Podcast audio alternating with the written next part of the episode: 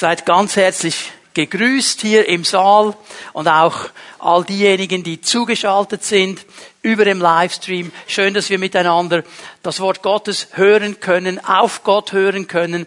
Und ich glaube, dieses Thema, das wir uns heute Morgen anschauen, ähm, für viele von uns wird es nicht ein absolut neues Thema sein. Aber ich glaube, es ist eines der allerwichtigsten Themen, die man betonen muss und immer wieder betonen soll. Auch wenn es nicht leicht fällt, auch wenn es nicht eine einfache Sache ist. Aber wir brauchen immer wieder diese Hinweise des Wortes Gottes. Wir beschäftigen uns mit Identität. Identität 2.0 ist der Titel dieser Predigtserie. Warum 2.0? Weil wir uns unter dem Thema Identität 1.0 schon mal mit ganz grundsätzlichen Fragen der Identität beschäftigt haben. Die große Frage Gottes, die er uns am Anfang des Jahres gestellt hat als Gemeinde. Weißt du, wer du bist? Die Frage nach Identität. Und wir haben dann lange miteinander darüber nachgedacht, was bedeutet diese Frage? Wer bin ich ganz genau? Wir haben gesehen im ersten Buch Mose in diesen wichtigen Aussagen auch über die Erschaffung des Menschen, dass der Herr uns da eigentlich vier ganz wichtige Punkte gibt, sowie Ecksteine, um unsere Identität festzumachen dass wir von ihm geschaffen sind, dass wir von ihm angenommen sind, dass wir von ihm verändert werden und dass er uns einen Auftrag gibt, dass wir beauftragt sind. Das sind so diese ganz allgemeingültigen Prinzipien über Identität. Und wenn wir dann über den Auftrag nachdenken, den Gott uns gegeben hat, dann komme ich eben zu einem zweiten wichtigen Punkt im Zusammenhang mit Identität. Es ist nicht nur die Frage, wer bin ich, weiß ich, wer ich bin, die Frage, die wir uns immer wieder stellen, ist auch, wozu bin ich? Wozu bin ich eigentlich da? Wieso lebe ich auf dieser Erde? Was ist eigentlich Ziel meines Lebens? Was ist Sinn meines Lebens? Bin ich Zufallsprodukt oder was, um was geht es eigentlich? Und das ist die Idee auch ein, dieser ganzen Serie Identität 2.0, dass wir diese ganz allgemein gültigen Prinzipien hinunterbrechen auf unsere Leben auf meinen ganz persönlichen Alltag. Und dass ich immer mehr verstehe, wozu bin ich? Jetzt dreh dich mal zu seinem Nachbarn und sag ihm, wozu bist du? Und gleich noch auf die andere Seite, weil es geht uns alle an.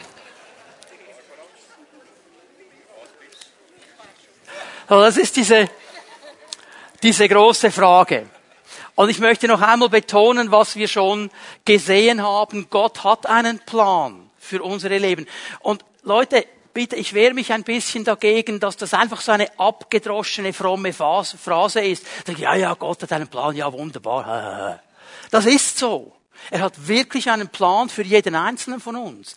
Und er wünscht sich so, dass wir in diesen Plan hineinkommen. Warum wünscht er sich das? Weil dann, wenn ich, wenn du im Plan Gottes bist, dann sind wir erfüllte Menschen. Weil wir nämlich da sind, wo Gott uns haben möchte. Und dann, wenn jeder von uns in diesem Plan Gottes ist, ich weiß, jetzt bin ich ein bisschen Idealist, oder? Wenn alle da drin sind, dann wird Reich Gottes gebaut auf dieser Welt in einem Maß, wie wir uns das gar noch nicht vorstellen können. Weil wir dann genau da sind, wo Gott uns haben möchte möchte. Und darum ist es so wichtig, dass wir über dieses geistliche Wachstum nachdenken, dass wir darüber nachdenken, wie komme ich da hinein? Ich habe das verglichen mit einer Reise. Es ist eine Reise. Es ist nicht etwas, das dann irgendwie mal geschieht, wenn du genug gebetet hast, genug gefastet hast, genug weiß ich was gemacht hat und dann kommt Gott und bam und dann ist alles klar für alle Ewigkeit. Es ist ein Prozess. Und dieser Prozess, der beginnt an einem ganz wichtigen Ort, den möchte ich noch ein bisschen stressen heute Morgen. Lass uns mal Johannes 17 aufschlagen. Johannes 17, Vers 3.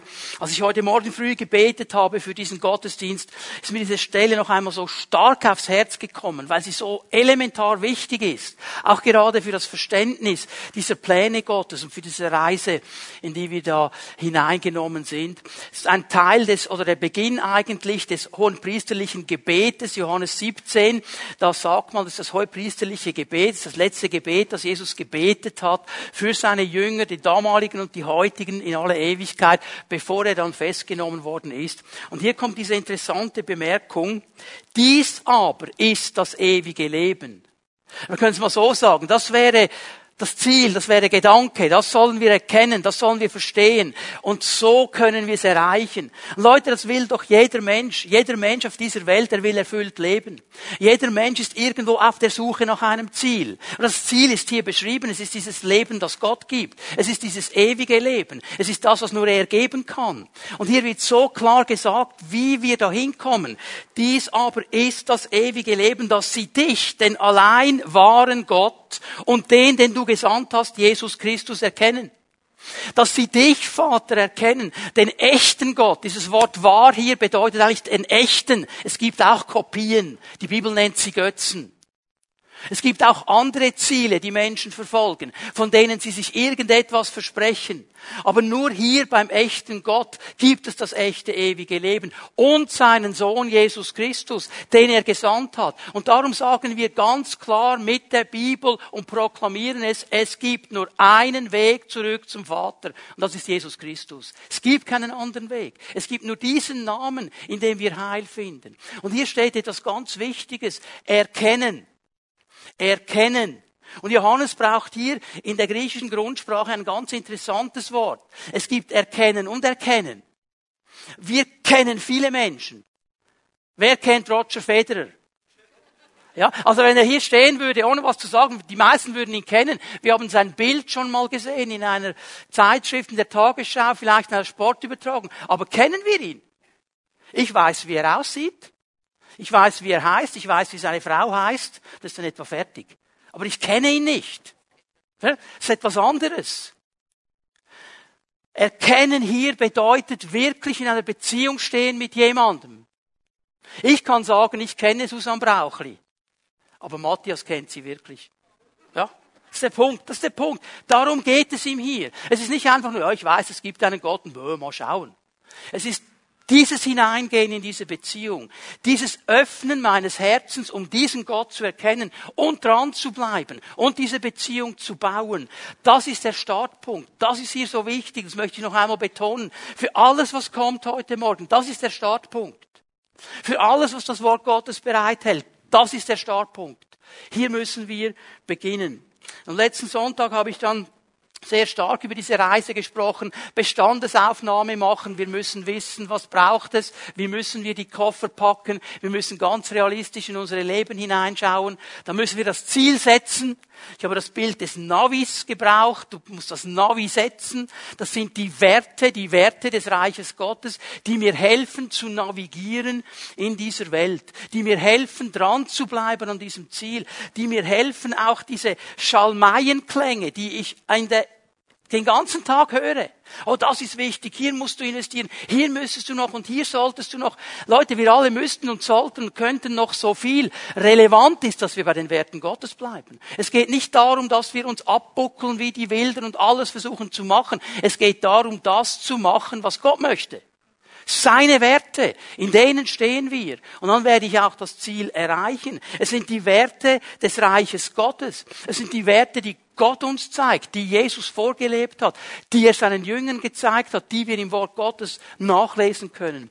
Und sie helfen uns, das Ziel nicht aus den Augen zu verlieren, auf Kurs zu bleiben. Und jetzt möchte ich euch noch einmal mit hineinnehmen in diesen wichtigen Abschnitt Philipper 3. Ich werde da Vers 12 und 13 mal zuerst lesen. Philipper 3, Vers 12 und 13. Dieser Vers wird uns bekannt vorkommen, hoffentlich, weil wir ihn letzten Sonntag schon gelesen haben.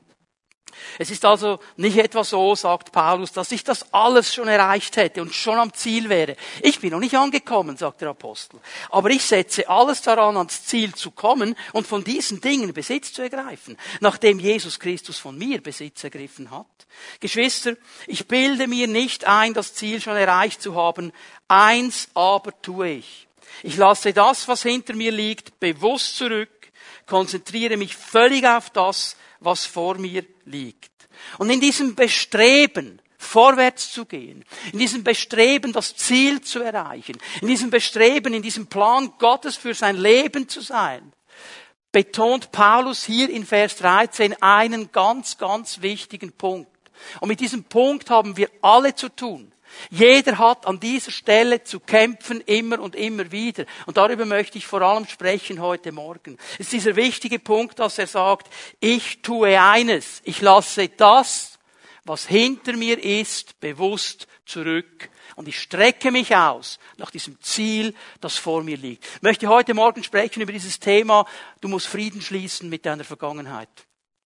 Du musst Frieden schließen mit deiner Vergangenheit. Das ist, was Paulus sagt hier. Wir müssen Frieden schließen mit unserer Vergangenheit. Und ich möchte hier eine Zusammenfassung schon mal dir geben und uns allen mitgeben. Ich muss in der Gegenwart, hier, heute, denn ich lebe hier und heute. Ich kann nicht mehr gestern leben, ich kann auch noch nicht morgen leben. Darum ist es wichtig, was heute geschieht. Ich muss heute in der Gegenwart Frieden schließen mit meiner Vergangenheit. Das muss ich heute tun. Ich kann nicht zurückreisen und Dinge in Ordnung bringen.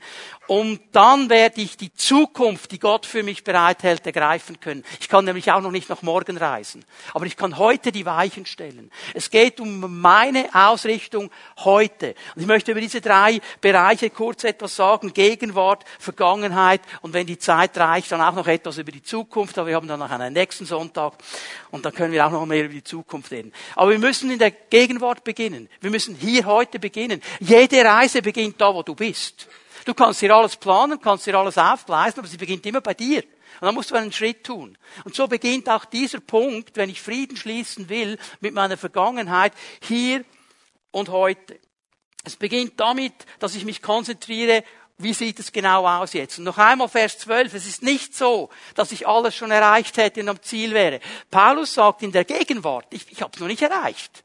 Ich bin noch nicht am Ziel. Das ist meine Gegenwart heute. Äh, es gibt noch mehr. Es gibt Dinge, die Gott für mich bereithält. Aber ich setze alles daran, dahin zu kommen. Da will ich hin. Und von diesen Dingen Besitz zu ergreifen. Ich möchte sie ergreifen. Das tönt jetzt fast ein bisschen militant und egoistisch. Ah, haben, haben, haben. Er sagt, das will ich. Ja, das will ich. Da bin ich jetzt Egoist. Nachdem Christus von mir Besitz ergriffen hat. Jetzt wollen wir mal ein bisschen hineinschauen, was er hier nämlich ganz genau sagt. Nun, eines weiß Paulus, und das hoffe ich, dass wir es wissen, wenn wir es nicht wissen, wenn es nicht klar ist, dann gehe ich davon aus, dass jeder von uns schon gemerkt hat, dass es so ist. Nämlich, dass das, was mich heute ausmacht, was mich heute in der Gegenwart ausmacht, ein Resultat ist meiner Vergangenheit. Was mich heute ausmacht, was dich heute ausmacht, ist ein Resultat deines Gestern und Vorgesterns und wie lange du lebst, eine Prägung.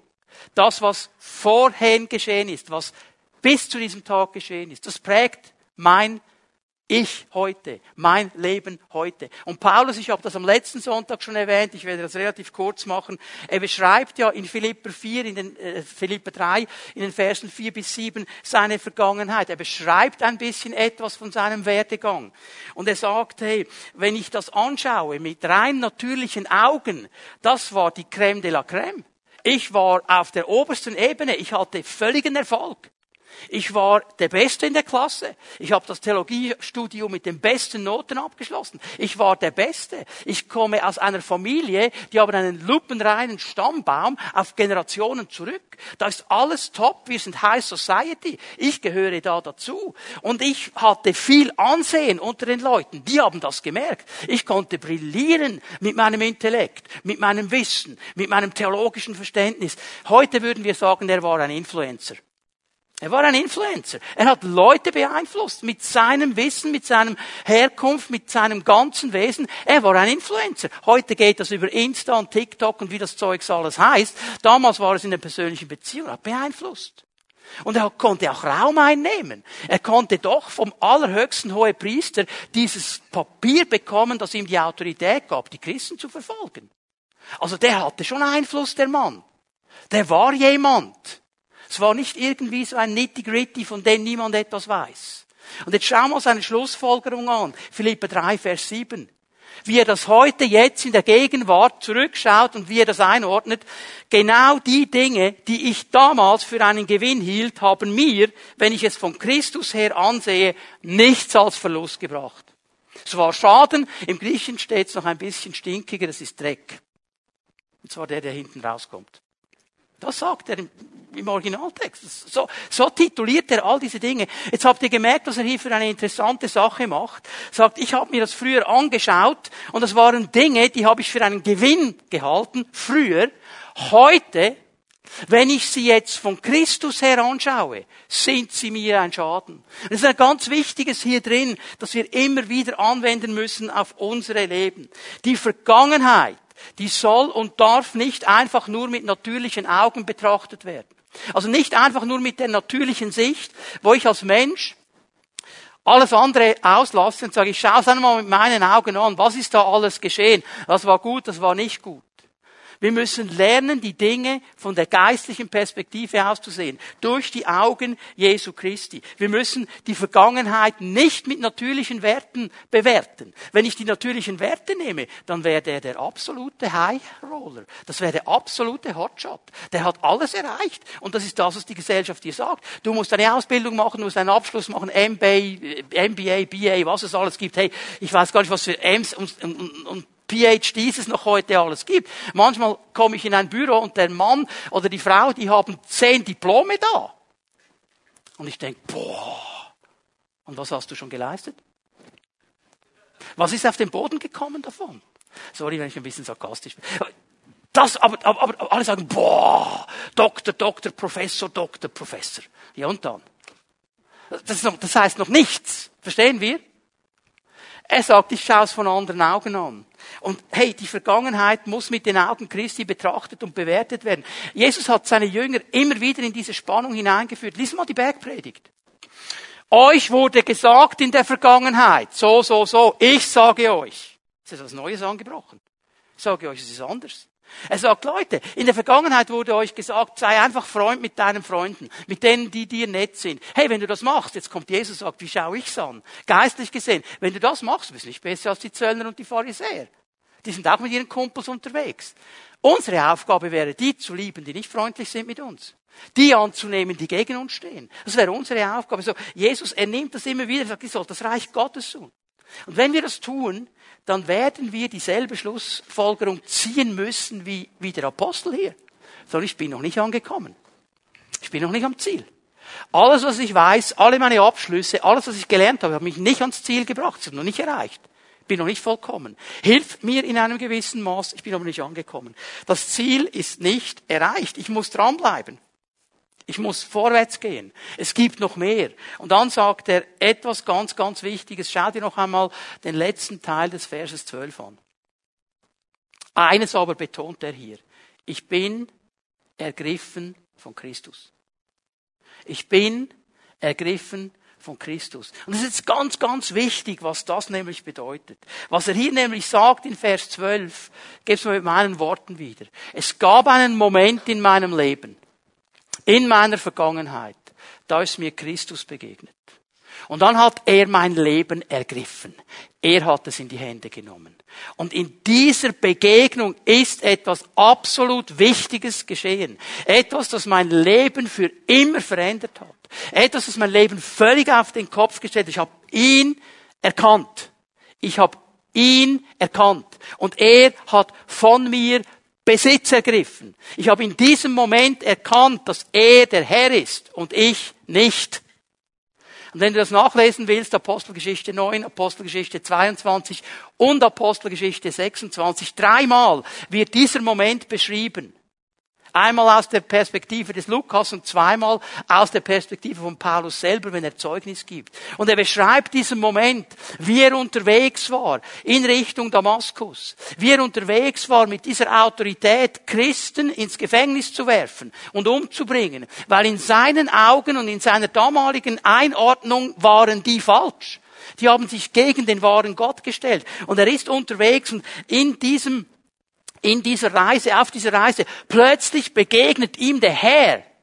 Es ist wie wenn der Himmel hereinbrechen würde in sein Leben. Und er steht vor ihm, der Mann fällt zu Boden. Er sieht nur diesen Schein. Und er hört diese Stimme, Saul, Saul, warum verfolgst du mich? Und er konnte noch nicht einordnen, um was es geht, aber eines hat er verstanden, weil seine Frage ist nämlich interessant. Wer bist du, Herr? Wer bist du, Herr? Ich weiß nicht, wer du bist, aber du bist der Herr. Das ist interessant. Ich weiß nicht, wie du heißt, aber du bist der Herr. Wer bist du Herr? Ich bin Jesus, den du verfolgst. Jetzt übrigens interessant. Paulus hat die Gemeinde verfolgt.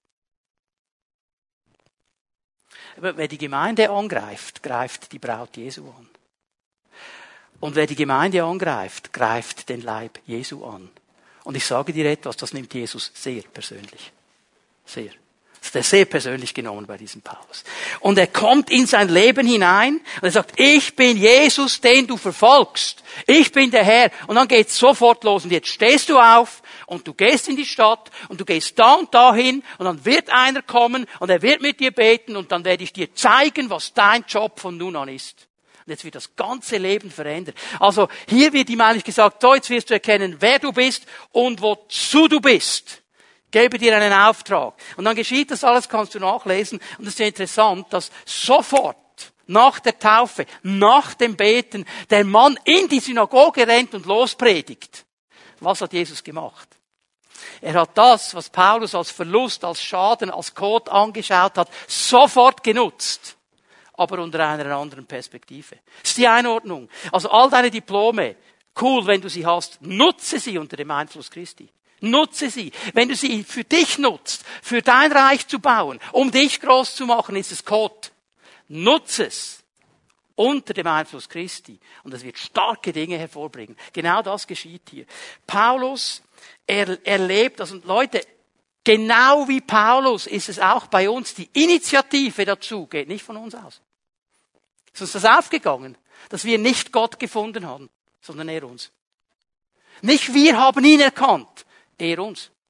Er ist gekommen. Jetzt könnte ich hier Bibelstelle um Bibelstelle geben. So sehr hat Gott die Welt geliebt, dass er seinen einzigen Sohn gab, damit jeder, der ihn glaubt, nicht verloren geht, sondern ewiges Leben hat. Wer hat angefangen damit? Er. Er. Er, er, er. Immer wieder. Die Initiative geht von ihm aus. Er begegnet uns. Er will uns neu ausrichten. Er will uns Vision geben. Herr möchte dir heute Morgen begegnen, möchte dir sagen, ich sage dir, wer du bist und wozu du bist. Und dein Leben wird eine neue Dimension haben. Aber, aber wir müssen das zulassen. Wir müssen es zulassen. Wir müssen reagieren, genau wie ein Paulus hier eigentlich reagiert hat. Wer bist du, Herr? Ich habe verstanden, du bist der Herr. Ich weiß nicht, wie du heißt. Zeig mir, wer du bist. Ich will dir nachfolgen. Ich diene dir. Das ist meine Entscheidung. Ich muss mich einlassen auf diesen Herrn. Ich muss einverstanden sein. Ich muss mein Herz öffnen, ihm vertrauen und ihn aufnehmen. Das ist der wichtige Punkt. So, Paulus macht das hier mal ganz klar, bevor er über die Vergangenheit spricht. In meinem Leben ist etwas geschehen. Es ist dieser elementare Punkt. Ich habe Christus erkannt und er hat mich ergriffen. Wenn du von etwas ergriffen bist, ich denke immer, kennt ihr noch diesen alten Film? Ich rede jetzt vom ganz alten, King Kong und die weiße Frau. Oh, ich habe es geliebt. Ich, hab, ich war vielleicht zehn Jahre, als ich das zum ersten Mal gesehen habe. Ich habe das geliebt. So ganz alter Schwarz-Weiß-Film und dieser Riesenaffe. Und er hat diese hübsche blonde Frau in der Hand. Die war wirklich ergriffen. Ja, die konnte nichts mehr machen. Darum geht es. Du bist ergriffen. Ich bin ergriffen von Christus. Also ich bin nicht mehr der, der sagt, wie die Sache läuft. Er ist es. Er hat mich ergriffen. Darum geht es. Leute, Gottes Wort macht es ganz klar. Wenn ich das Angebot Gottes, seine Erlösung, seine Vergebung, seine Aufnahme in die Familie Gottes, wenn ich das für mich persönlich annehme, ich sage, es war für mich, für mich ganz persönlich, ich nehme das an, du sollst mein Herr sein, dann wird in diesem Moment, in diesem Moment, in der Gegenwart, wann immer das ist, etwas völlig verändert und das hat einen Einfluss auf meine Zukunft, auch auf meine Vergangenheit. Alles wird verändert. Okay? Wir müssen ergriffen sein von Christus. Jetzt gehen wir in die zweite Zeitebene, die Vergangenheit. Philipper 3, Vers 13. Ich bin von Christus ergriffen, so hat er Vers 12 geendet. Und jetzt fängt er mit Vers 13 an und sagt, Geschwister, ich bilde mir nicht ein, das Ziel schon erreicht zu haben. ist interessant. Obwohl ich von Christus ergriffen bin, obwohl ich mich ihm völlig hingebe, ich bin noch nicht am Ziel.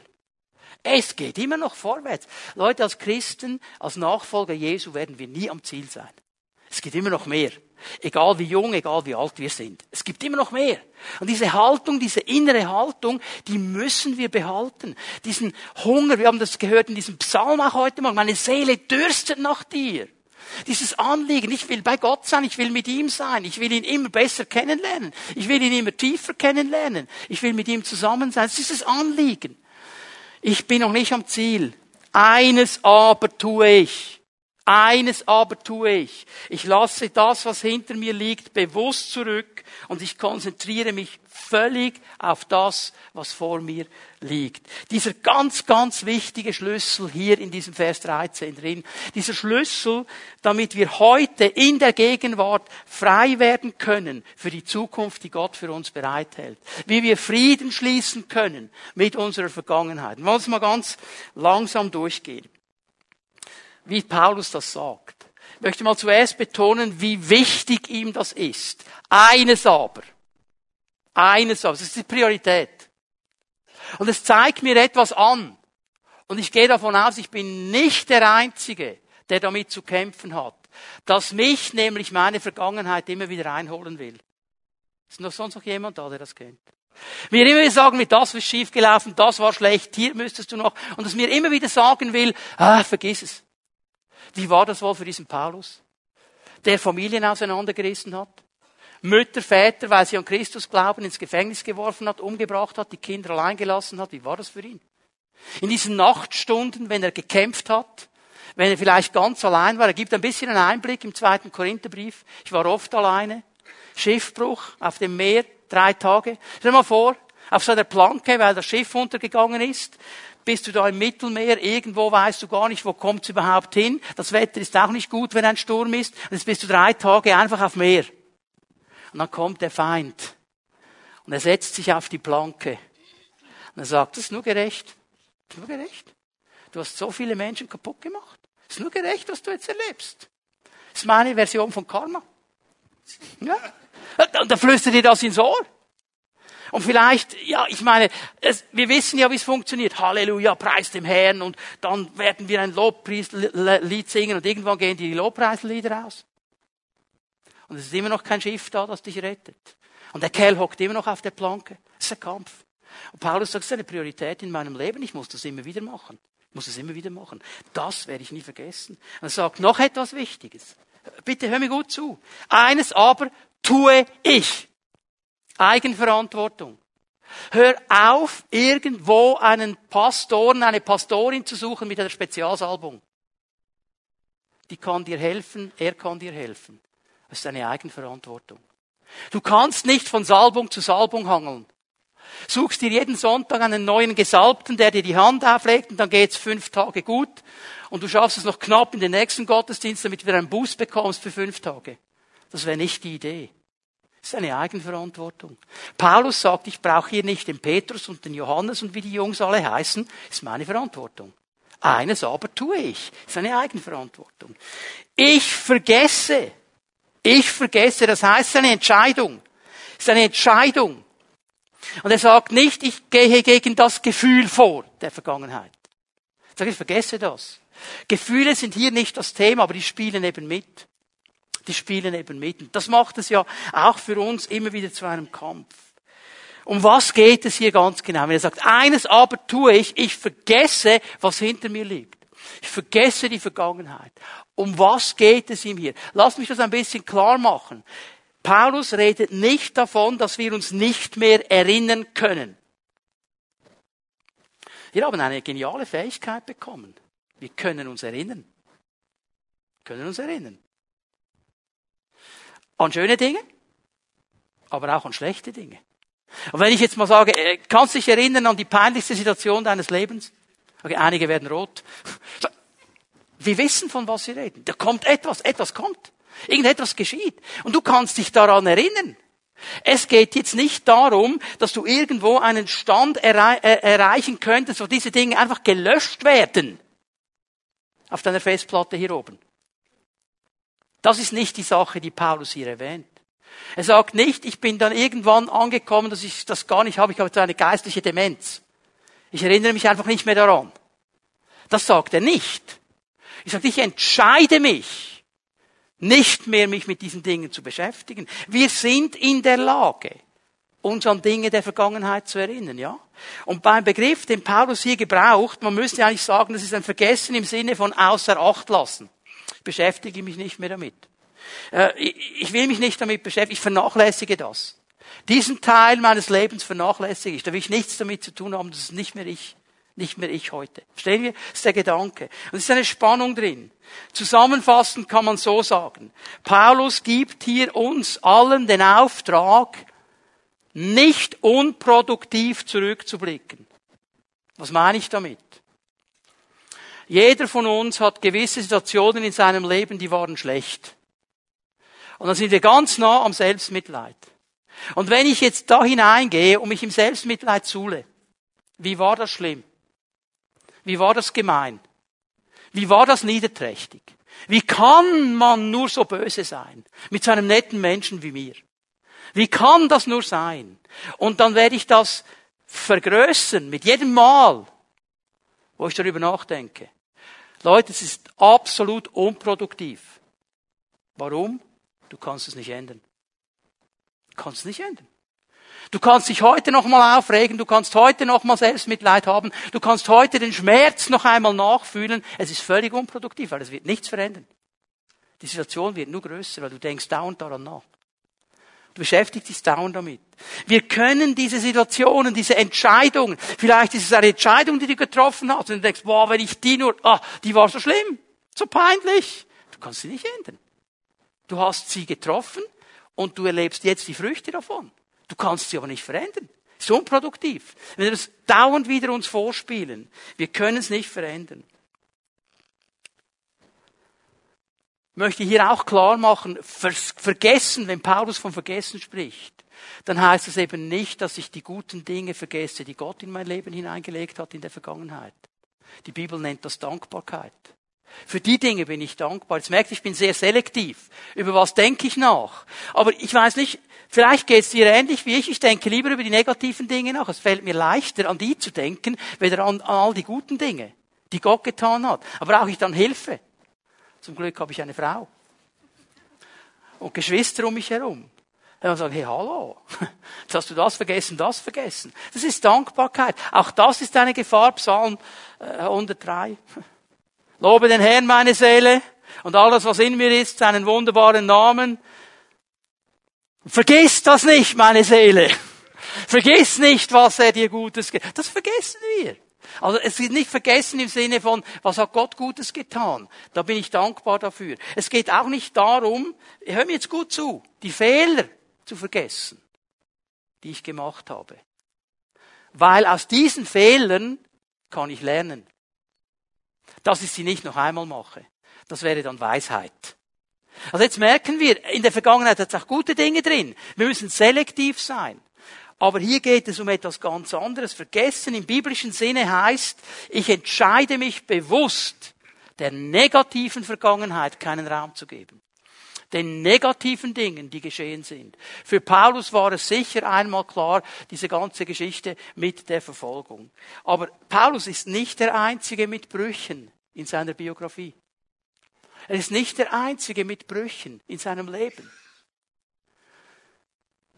Vielleicht hast du Brüche im Bereich der Familie, dass deine Eltern sich geschieden haben, weil es nicht mehr ging, der Vater plötzlich nicht mehr da war, vielleicht hast du den gar nie gekannt, Dinge schiefgelaufen sind, dir irgendein Onkel zu nahe gekommen ist und deine Intimsphäre, weiß ich was, Brüche in der Familie. Ist euch uns mal aufgegangen, dass Jesus eigentlich ein aufgenommenes Kind war? Ist uns auch bewusst, dass Jesus ein Flüchtling war? Wo ging er hin? Nachdem die ganze Sache mit der Geburt gelaufen ist, wo ging er hin? Wer weiß es, Bibelkenner? Ägypten ist nicht sein Heimatland. Für zwei Jahre.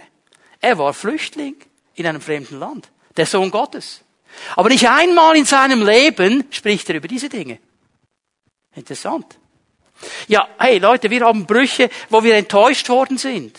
In der Schule, wo du dir so Mühe gegeben hast, so gepaukt hast für diese Prüfung, du hast sie nicht geschafft, ist nicht gegangen. Im Beruf, wo du dich so reingekniet hast und, dann bekommt ein anderer den Job, weil er den Chef besser kennt. Das tut weh. in der Liebe. Hallo, ist so noch jemand hier, der das kennt? Du liebst jemanden, der dich nicht liebt? Das sind nicht die schönen Momente. Das sind Brüche. Wir können über diese Dinge nachdenken und darüber meditieren, weil wir können uns daran erinnern.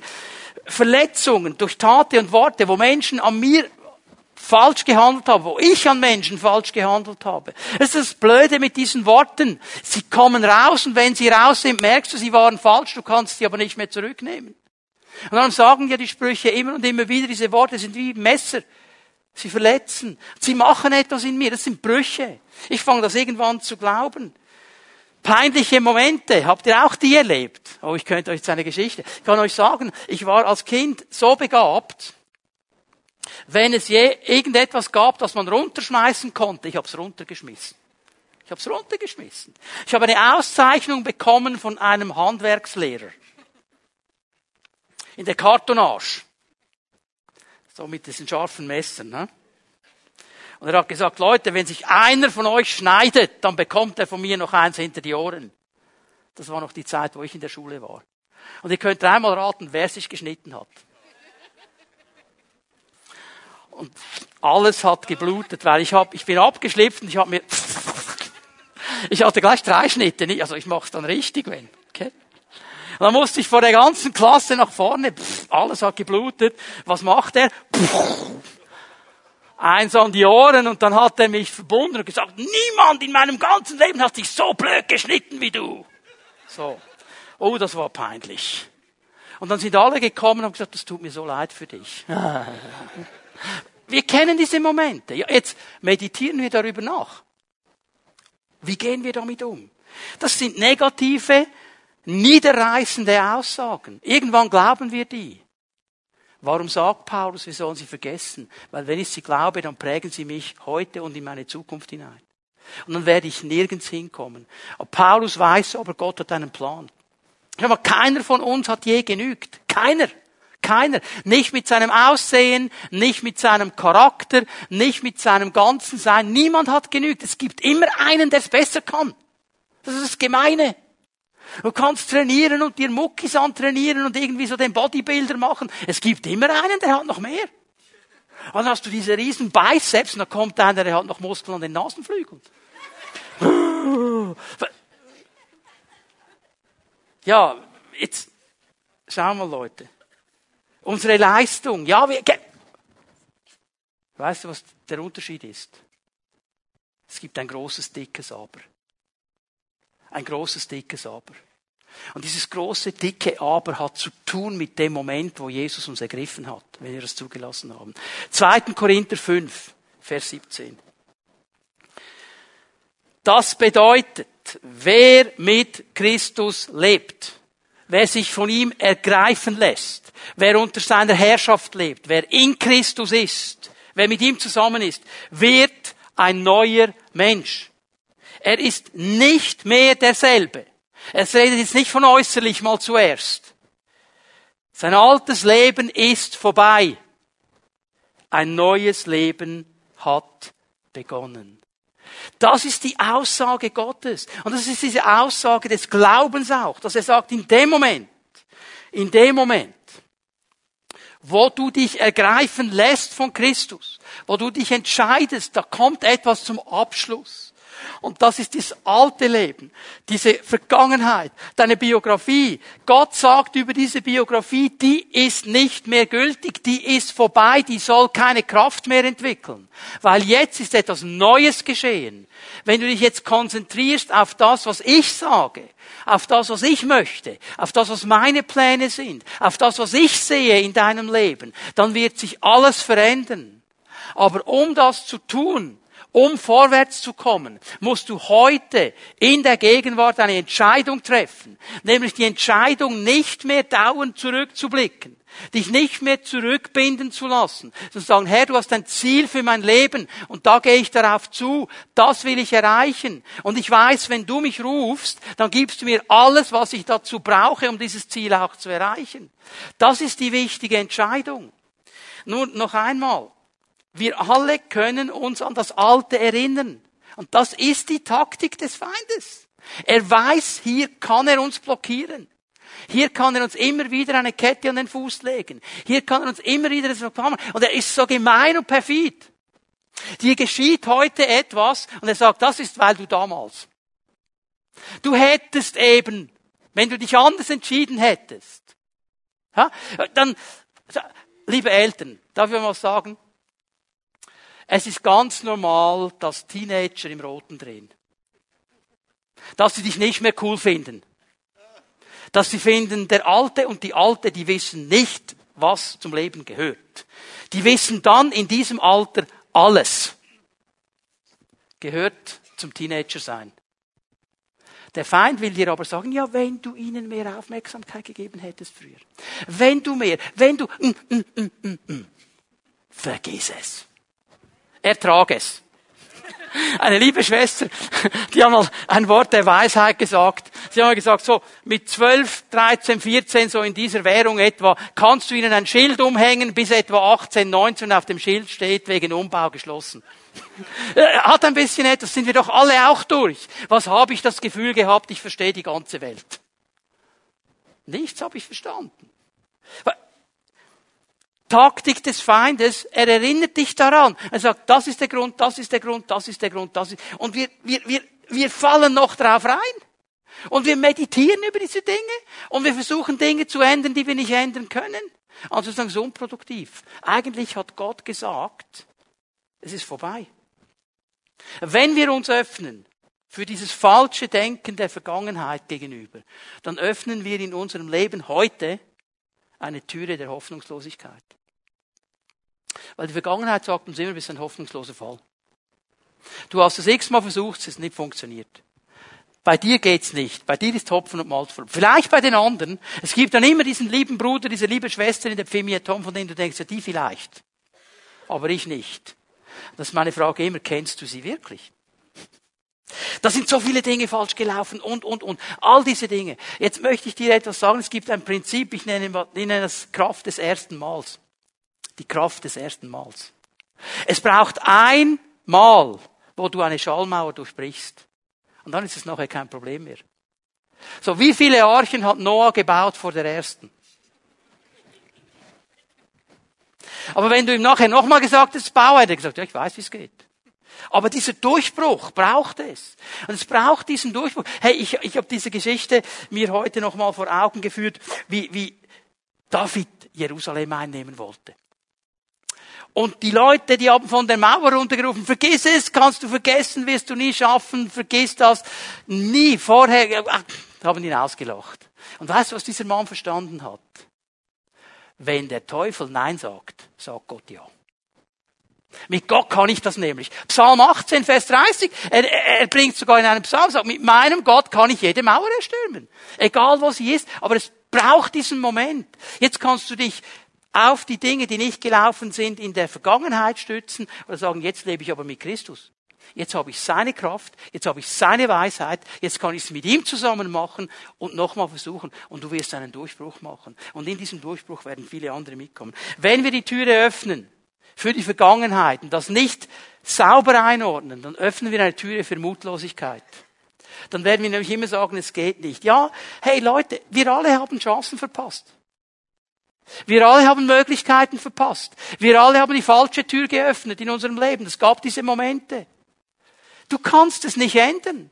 Aber wenn dir der Feind dauernd sagen darf, und es wird wieder so sein, und die nächste Türe, die du wieder aufmachst, wird wieder schiefgehen, wirst du keinen Mut mehr haben für nichts.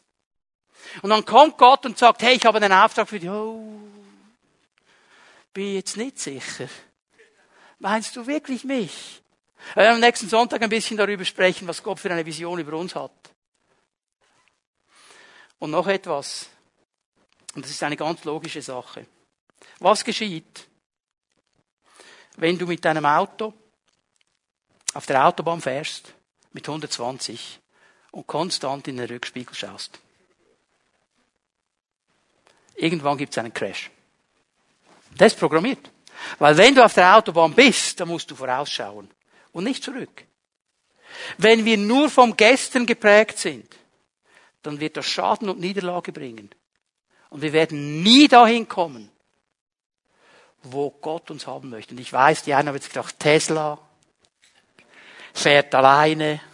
Okay. Ich glaube, du weißt genau, von was Paulus hier sprechen will, was ich mit dieser ganzen Geschichte oder mit dieser Illustration sagen möchte. Ich möchte dich aufrufen heute Morgen, jeden von uns. Leute, heute ist der Tag. Heute ist der Moment, wo Gott uns einlädt. Schließe ganz bewusst Frieden mit deiner Vergangenheit heute. Bring diese Dinge vor Gott. Geh zu seinem Kreuz. Weil das Kreuz ist der Ort, wo du diese Dinge deponieren kannst. An diesem Kreuz ist Jesus gestorben für deine und meine Vergangenheit. Und er hat alles auf sich genommen. Und wenn du jetzt an all diese peinlichen Situationen denkst, die du erlebt hast, an diese Enttäuschungen, an diese Emotionen, an diese Verletzungen, dann denk mal, wie es Jesus gegangen ist an diesem Kreuz. Er war ganz alleine. Seine Freunde haben ihn verlassen. Gerade mal der Johannes war noch da. Alle anderen sind davongerannt. Großmal Petrus zuerst. Na, ich werde mit dir sterben. Waren alle weg. Das auch schon erlebt, dass Freunde gesagt haben, ich bin für dich da? Und dann ist es schiefgelaufen du warst ganz allein. Und du sagst, ich kann niemandem mehr vertrauen. Falsch. Du kannst es Jesus bringen. Und er kann Beziehungen und Vertrauen wiederherstellen. Ah, über mich haben sie schlimme Dinge gesagt, sie haben mich ausgelacht, sie haben mich gemobbt. Du mal überlegt, was Jesus erlebt hat am Kreuz? Komm doch runter. Komm doch runter. Wenn du wirklich der Messias bist, komm doch runter. Weißt du was? Er hätte runterkommen können. Er hätte können. Das ist kein Problem. Was hat der Petrus gesagt? Hey, steck das Schwert weg. Ich kann den Vater bitten, schickt eine Legion Engel. Das sind so etwa 8000. Was? Hallo? Er hat es nicht gemacht. Aber er hat es erlebt. Jede Verletzung in seiner Seele, in deiner Seele, er weiß, von was du sprichst. Und er ist für dich und für mich durch dieses Kreuzes geschehen gegangen, damit wir es nicht mehr tragen müssen. Aber er wartet darauf, dass wir es bei ihm deponieren. Ich möchte euch einladen, dass wir aufstehen miteinander. Die Lobpreiser werden nach vorne kommen. Wir gehen noch einmal einen Moment in die Gegenwart Gottes. Und ich möchte das heute Morgen so machen. Wir werden jetzt ein Lied miteinander singen. Alpha und Omega. Alpha und Omega heißt ja, Gott ist Anfang und Ende. Gott weiß alles.